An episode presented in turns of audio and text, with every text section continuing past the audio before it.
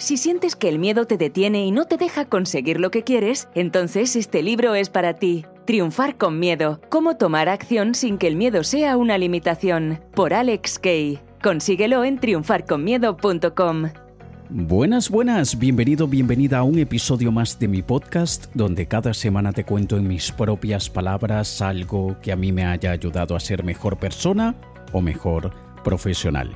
Y esta semana estaremos hablando de persuasión, siete características de personas altamente persuasivas.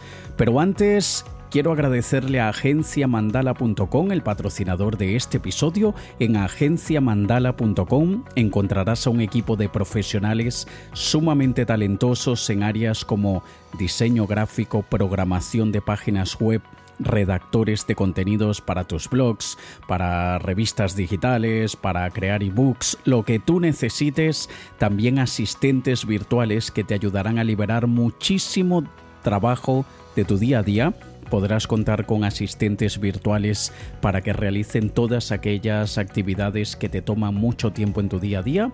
Y también encontrarás en agenciamandala.com a editores de vídeo, community managers, en fin, todo un equipo de profesionales que nos facilitan muchísimo la vida a nosotros los que tenemos algún tipo de negocio, proyecto o lo que sea y que en realidad hemos decidido tener esa vida de empresario o emprendedor para tener mayor calidad de vida y no para ser esclavos de nuestros negocios, ¿no?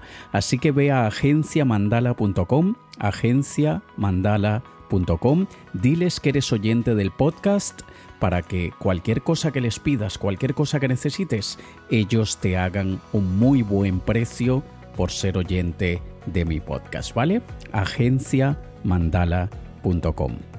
Y vamos entonces a iniciar con el tema de esta semana, siete características de personas altamente persuasivas. Es curioso porque siempre que hablo del tema de la persuasión, siempre hay un porcentaje de personas que escucha persuasión y en realidad lo interpretan o procesan esa información como manipulación.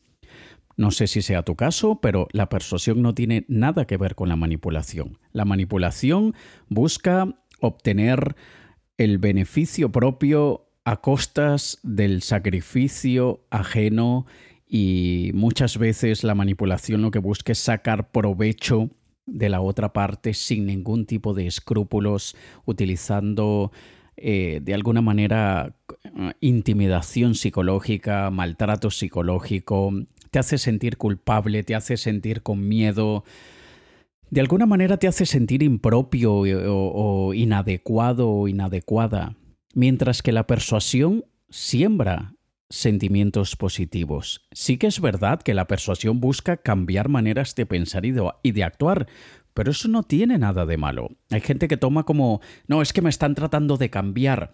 Bueno, eh, si lo que estás haciendo, si lo que estás pensando o lo que estás actuando no es lo que te traería el mayor beneficio y hay otro camino, otra alternativa, pues a mí que me persuadan y que me enseñen dónde está ese otro camino y esa otra manera de pensar. Lo que sí no me gustaría nunca es que utilicen la intimidación psicológica para cambiar mi manera de pensar o de actuar. No me gustaría para nada que siembren en mí miedo, rabia, odio y mucho menos culpa para hacer que yo haga o deje de hacer algo. No. Pero si se utiliza la persuasión de forma ética, utilizando argumentos, haciéndome ver que hay una manera diferente de hacer las cosas, hay una manera de pensar diferente a como yo pienso, y si yo adquiero esa forma de pensamiento o esa forma de actuar, pues recibiré un beneficio, ¿por qué no? ¿Por qué no? Y no tiene nada de malo causar una influencia positiva en las personas y de hecho, muchas veces muchas veces tenemos la responsabilidad moral de causar un impacto y de ejercer una influencia positiva en la otra persona. Imagínate un adolescente que decida meterse en las drogas. ¿Tenemos o no tenemos la responsabilidad moral de sacarlo de ese camino y reencaminarlo a un camino que le traiga mayor beneficio? Imagínate un adulto que se vuelva alcohólico ¿No sería nuestra responsabilidad moral tratar de que recapacite, de que reconsidere las cosas, convencerle? Hay que convencerle de que eh, tome otro camino.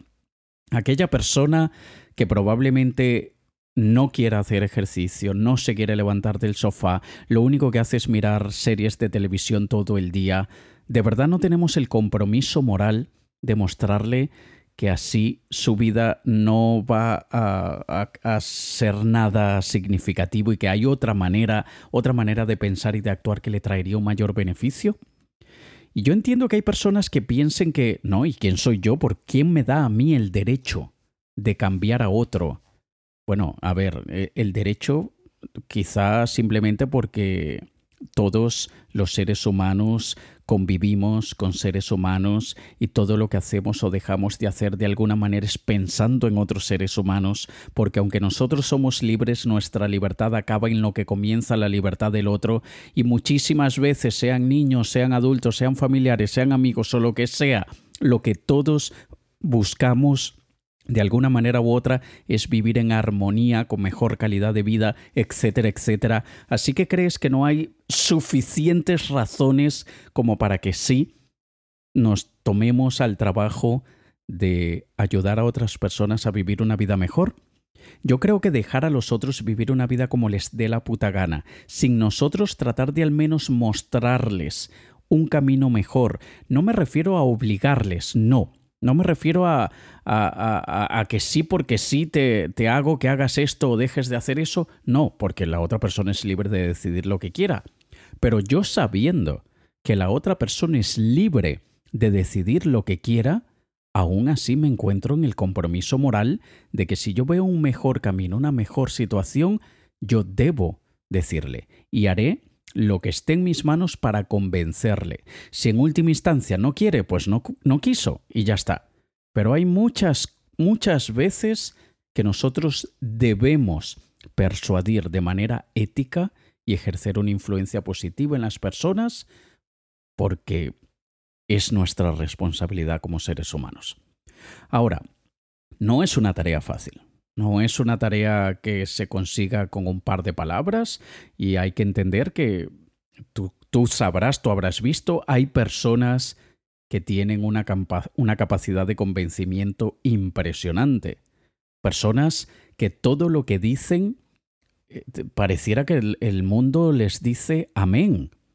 Pero esto no es por accidente. Esto no es por casualidad que hay personas que son sumamente persuasivas, sino que tienen varias características que las hacen altamente persuasivas. Hay muchísimas características a efectos de este podcast. Te voy a comentar siete únicamente, pero hay muchísimas más. Sin embargo, por mi experiencia, por mi trayectoria y todos los años que llevo estudiando persuasión y, cómo hacerlo sin tener que vender nuestra alma al diablo, yo creo que si tú desarrollas estas siete características, te vas a volver una persona sumamente persuasiva. Como todo en la vida, señores, como todo, hay que practicarlo, ¿vale? Mientras más lo practiques, mejor te volverás. Y hago paréntesis, si luego te apetece ver en versión súper resumida de tres o cuatro minutos solamente el contenido de lo que hablaré en este podcast, tienes un vídeo en mi canal de YouTube, tienes un vídeo en mis redes sociales y me encantaría que te pases por ahí. Y si te pasas por el canal de YouTube, dime porfa que eres oyente de mi podcast, busca este de las siete características de personas altamente persuasivas y déjame allí un comentario. Ahora, veamos. ¿Cuál es esa primera característica? La primera es el carisma. El carisma que es esa atracción o magnetismo que despiertan algunas personas. Y no despiertan ese magnetismo necesariamente porque siempre sean súper simpáticos, porque siempre sean súper agradables, porque hay personas que son súper carismáticas y que también son algo arrogantes. No tiene nada que ver pero esas personas súper carismáticas tienen una manera de hablar, de mirar, de estar, que nos despierta cualquier cosa, que nos despierta algo. Y aquello que nos despiertan, ese algo que a veces no sabemos describir, eso hace que queramos escucharlos, que queramos estar pendientes de lo que nos dicen y de alguna manera incluso admiramos la seguridad que transmiten en ellos mismos. E incluso lo reconozcamos o no, nos gusta eso que nos hacen sentir. Las personas carismáticas generalmente nos hacen sentir bien en relación a algo. Y fíjate una cosita, hay personas súper carismáticas y se han hecho encuestas y, por ejemplo, del cine, mucha gente dice que es súper carismático Will Smith, el actor Will Smith, o el actor Dwayne Johnson La Roca, también eh, a nivel de políticos, eh, y disculpa que te dé ejemplos americanos de Estados Unidos porque son los que más se han hecho encuestas y, y le preguntan a la gente. También políticos está Barack Obama, se ve como una persona sumamente carismática. Y incluso el Papa Francisco, el actual Papa, hay mucha gente que lo considera muy carismático, consideraba muy carismático a Juan Pablo II, pero fíjate que opinaban totalmente lo opuesto de, de el Papa anterior al Papa Francisco, que ahora eh, no me acuerdo cómo se llama, el alemán. Y, y estos son simplemente características que tienen algunas personas y, lo que te iba a comentar, que, se me olvidaba a lo que venía este comentario, lo que te iba a comentar dentro de la, de la ficción, personajes de ficción que la gente considera carismáticos, uno de ellos es Doctor House, el de la serie médica Doctor House, que él es un cabronazo de primera, el personaje, es un borde antipático, desagradable, arrogante, y aún así mucha gente considera ese tipo de personalidad carismática. ¿Pero por qué? Porque atrae, hay algo magnético. Y si analizamos qué es lo que atrae de una personalidad así tan fuerte, incluso arrogante, es la confianza, la seguridad. Una persona que se atreve a decir las cosas como las piensa.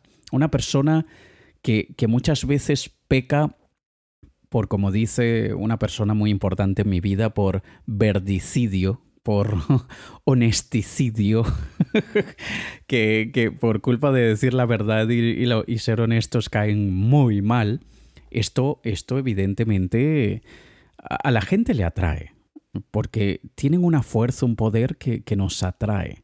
Y otro ejemplo es eh, eh, Iron Man. No recuerdo cómo se llama Iron Man sin ser Iron Man. Nicholas Spark, o Nicholas Spark es el autor de las novelas estas románticas. Bueno, este. yo, no, ya como verás, no soy fanático del universo Marvel y, y casi no, no me sé las cosas, pero ese personaje de Iron Man, que en las películas lo hace Robert Downey Jr., también se considera sumamente carismático. Y una vez más es medio cabronazo, mujeriego, eh, incluso un poco mentiroso, eh, exagerado al menos es, y, muy, muy egocéntrico. Y eso hace que, que, una persona sea persuasiva, pero no es porque sea arrogante, antipático ni nada de esto, sino porque derrocha autoconfianza, derrocha seguridad y eh, se, se ve que está bien con la vida. Y un truquito para ser más carismático es tómate lo que haces muy en serio, pero no te tomes a ti en serio. Cuando nosotros nos tomamos muy en serio lo que hacemos, pero no nos tomamos en serio nosotros mismos, es decir, no es que nos preocupa demasiado lo que los demás puedan decir, pensar, si alguien nos bromea de alguna manera, no es que nos vamos a sentir ofendidos, hasta nos reímos también. Esto hace, esto eh, es mágico, esto crea muchísima, eh, transmite muchísima seguridad, ¿vale? Así que esa es la primera característica. La, la buena noticia es que el carisma se desarrolla como cualquier habilidad, así que te consideres o no te consideres una persona carismática, puedes volverte una persona carismática. Veamos la segunda característica, es la autoridad. Las personas que nos transmiten autoridad, las personas que cuando dicen o hacen algo nos inspira respeto, independientemente de cuál sea su rol o posición en una determinada situación. Es simplemente que tienen una actitud y una presencia que, como que si llenase una sala entera cuando entran a, esa sala. Y no importa que sea hombre o que sea mujer, no importa que sea una persona alta o un bajito, no importa que sea arrogante o humilde, da igual, da igual. pero es una persona que nosotros percibimos como alguien con autoridad. Lo que dice lo dice con autoridad, se comporta como autoridad y vamos otra vez a lo mismo, la confianza, la seguridad. Esto hace que muchísima gente escuche a una persona que habla con propiedad. A mí mucha gente me ha dicho, es que tú hablas con una capacidad de convicción, tú hablas de una manera que, que es inevitable no, no, no prestarle atención a lo que dices. Y esto es básicamente porque también es dentro de todo este paquete, la gente necesita ver a alguien con personalidad. Evidentemente todos tenemos una personalidad, pero algunas personas tenemos una personalidad un poco más explosiva, un poco más determinada, un poco más arrojada. Y evidentemente esto llama la atención. Y las personas de autoridad, aunque hay muchas personas de autoridad que son calladitos, tranquilitos y no levantan la voz y se mueven muy lentamente, etc., es el paquete entero. Debemos ver el paquete entero para entender en este caso a lo que me refiero con autoridad, pero sea como sea y en resumen, cualquier persona que hable con autoridad, se comporte con autoridad, mire, su mirada es de autoridad, su tono de voz, la utilización del cuerpo es de una persona con autoridad, desde luego que va a ejercer una influencia sobre nosotros. Ahora, la tercera característica es la objetividad la objetividad.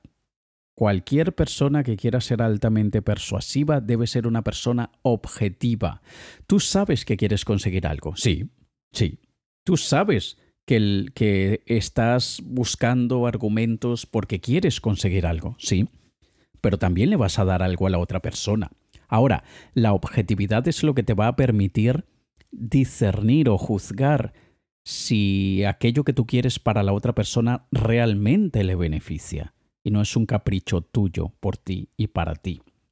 Esa objetividad te permitirá ver si estás siendo justo o justa o si quizá aquello que estás tratando de conseguir no, no es algo que realmente vaya a ser ganar-ganar, sino que será ganar-ganar para ti y quizá ganar un poquito para la otra parte.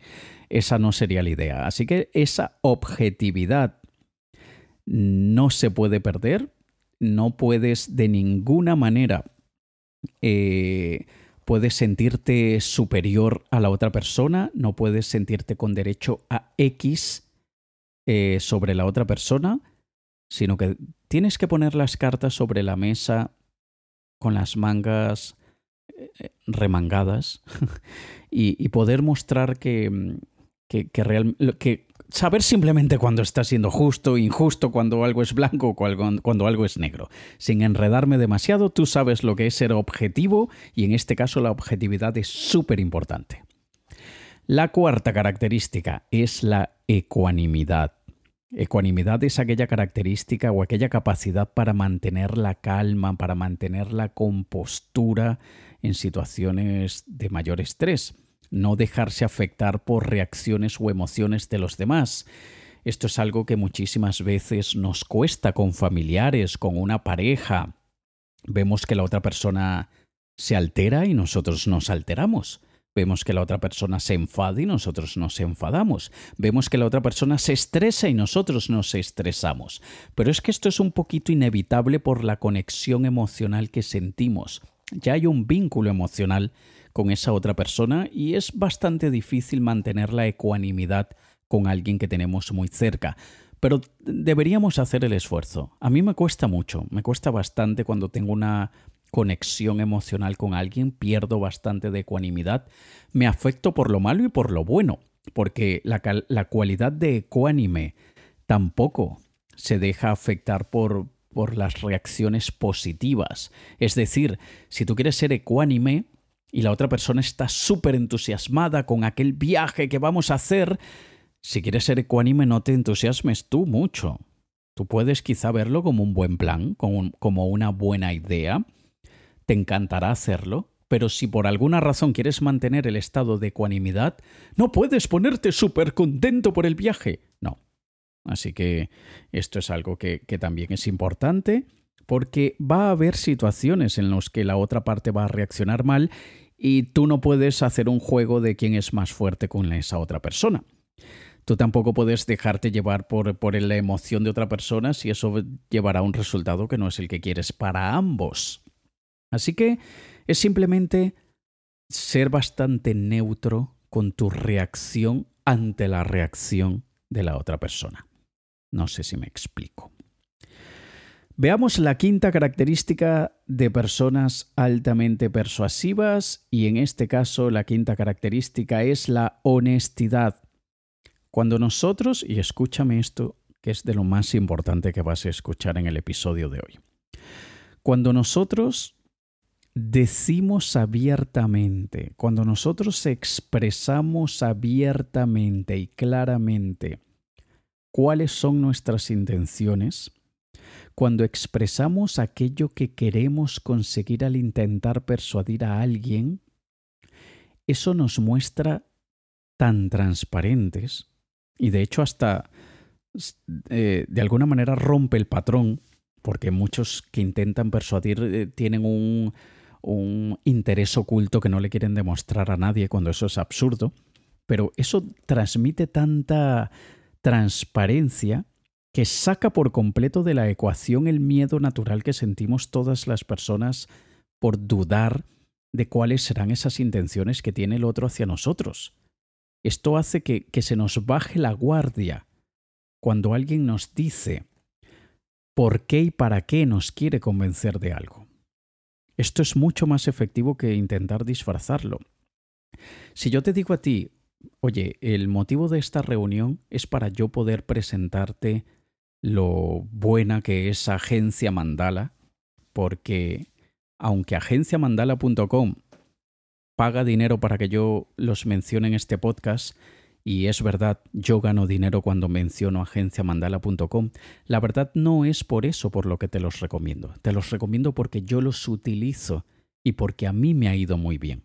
Y yo te estoy tratando de convencer de que contactes a agenciamandala.com, porque a mí me encanta el trabajo de los profesionales que trabajan en esa agencia.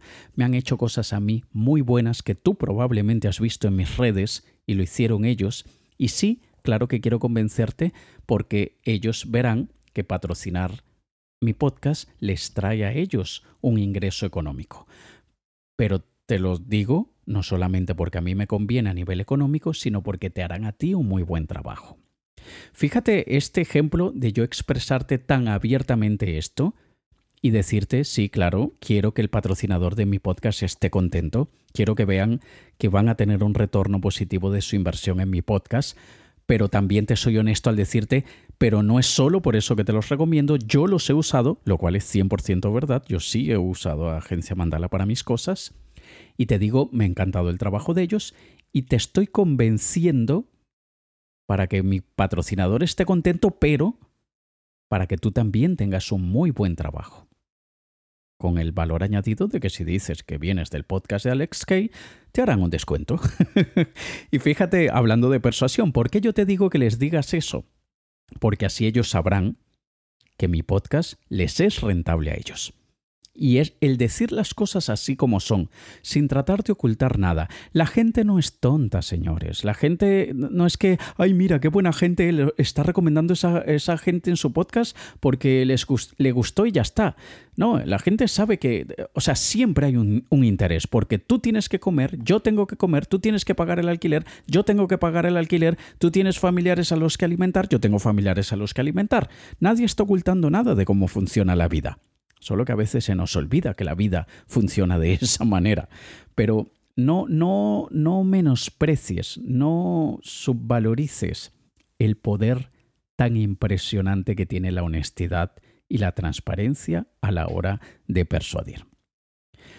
La sexta característica es la elocuencia. Decir las cosas con elocuencia es decir las cosas con gracia y elegancia, pero sobre todo con convicción, señores. Decir las cosas con convicción, porque el que está poco convencido, poco convence. Si tú no eres una persona con poder de convencimiento, es porque probablemente no estás convencido o convencida. Quizá no estás convencido o convencida de aquello que estás vendiendo, entre comillas, de aquella idea que estás vendiendo, de aquel comportamiento que estás vendiendo, de aquella causa o de aquel producto o servicio, pero a veces es que quizá tú no estás convencido de ti y por eso no convences. Te falta seguridad, te falta arrojo, te falta esa fuerza, esa... Y no me refiero a fuerza con agresividad, no tiene nada que ver, pero sí eh, eh, poner el pie fuerte, seguro y duro en el suelo, sin maltratar, no estás pisando a nadie, pero se nota que estás convencido de lo que estás diciendo. Y esto persuade. Para que nosotros podamos ser realmente persuasivos, debemos tener destreza con la palabra. Los argumentos son importantes, evidentemente. Hay gente que tiene, como se le dice por ahí, tiene mucha labia ya lo habrás oído cuando dicen esa mujer tiene mucha labia con los hombres, o ese hombre tiene mucha labia con las mujeres, o ese vendedor tiene mucha labia y por eso vende mucho. Sí que es verdad que hay que tener esa, esa facilidad de oratoria y de comunicación, pero sin los argumentos correctos, todo queda en un fanfarroneo, en una persona que habla, habla, habla sin, sin bases. Pero al revés pasa lo mismo. Una persona que tiene argumentos súper sólidos y buenos, pero que no lo dice con elocuencia, no lo dice con esa destreza verbal, con esa excelente oratoria e incluso no lo dice con un toque de chispa, gracia o ligereza cuando la ocasión lo permita, es una persona que le va a costar muchísimo más persuadir a los demás. Así que desarrollar esa habilidad incluso de de buscarle el lado ligero a las cosas, de decir las cosas con cercanía, con familiaridad, con muy buena capacidad de comunicación, sabiendo utilizar los matices de la voz, sabiendo utilizar incluso el ritmo, Fíjate que te he dicho una palabra antes con mucho ritmo. Una palabra no, una frase. El que está poco convencido poco convence. Suena hasta como un trabalenguas. Mira que se me ha trabado la lengua al decir la palabra trabalenguas. Pero hay muchísimas cosas que nosotros cuando las decimos sabemos cuando debemos hacer la pausa y sabemos cuando lo mejor es acelerar el paso. Todo esto se practica, todo esto es una habilidad como cualquier otra, así que si tú consideras que en este momento no tienes esa habilidad, no te pongas nervioso o nerviosa porque todo se consigue, ¿vale? Y ahora la última, la séptima característica de personas altamente persuasivas es la paciencia. Un buen persuasor sabe que convencer a los demás, que modificar maneras de actuar, modificar maneras de pensar, eso no es una tarea fácil, eso no se consigue de la noche a la mañana, ni tampoco se consigue con frases mágicas de Jedi. Tú no puedes llegar a una persona y decirle, tú no quieres consumir drogas, tú este producto comprar querrás. No, eso no, eso solamente está en las películas. El, el proceso de persuasión requiere tiempo, requiere de proceso, o sea, varias etapas, varias fases, varios caminos que hay que seguir y por lo tanto debemos tener paciencia. Y ten en cuenta que mientras más arraigado esté un pensamiento en una persona o en un grupo de personas, mientras más arraigado esté un comportamiento en el día a día de la gente, entonces más tiempo y paciencia se necesitará para que se abran y para que consideren otras formas de pensar y de actuar. Así que no podemos esperar que solamente con una conversación de cinco minutos vamos a persuadir a alguien, ni mucho menos con una, un anuncio publicitario en las redes ya están persuadidos y ya nos quieren comprar. Eso no se consigue así tan fácil y tan rápido, así que hay que tener mucha paciencia. Recuerda que la persuasión, a diferencia de la manipulación, que lo que busca, como te decía al inicio, es sacar provecho del otro sin aportarle nada a cambio, la persuasión busca causar un impacto positivo en el que ambas partes ganen y en el que la otra parte decida por opción propia, porque ella quiere, por libre albedrío, decida alterar su manera de pensar o de actuar en relación a una situación. Y si desarrollas y practicas constantemente estas siete características, si lo haces en situaciones de tu día a día, con un familiar, cuando vas a una tienda, en tu trabajo con un compañero, donde sea, y si lo practicas en situaciones pequeñas y de poco riesgo constantemente, verás que te volverás cada día mejor para que cuando te toque persuadir a alguien con un caso mucho más importante o delicado, puedas hacerlo con gracia y elegancia y sobre todo logrando que la otra persona vea que obtendrá un, un mayor beneficio y un mejor resultado si opta por cambiar esa manera de pensar o de actuar. ¿Vale? Una vez más, le agradezco a agenciamandala.com por patrocinar este episodio. En agenciamandala.com encontrarás asistentes virtuales, redactores de contenido, diseñadores gráficos, diseñadores web, programadores de sitios web, editor de vídeo. Son un equipo súper talentoso, jóvenes y hoy en día, con toda esta pandemia, creo que, no está de más decirte que entre todos necesitamos echarle una mano a los profesionales que, que lo han visto un poquito difícil.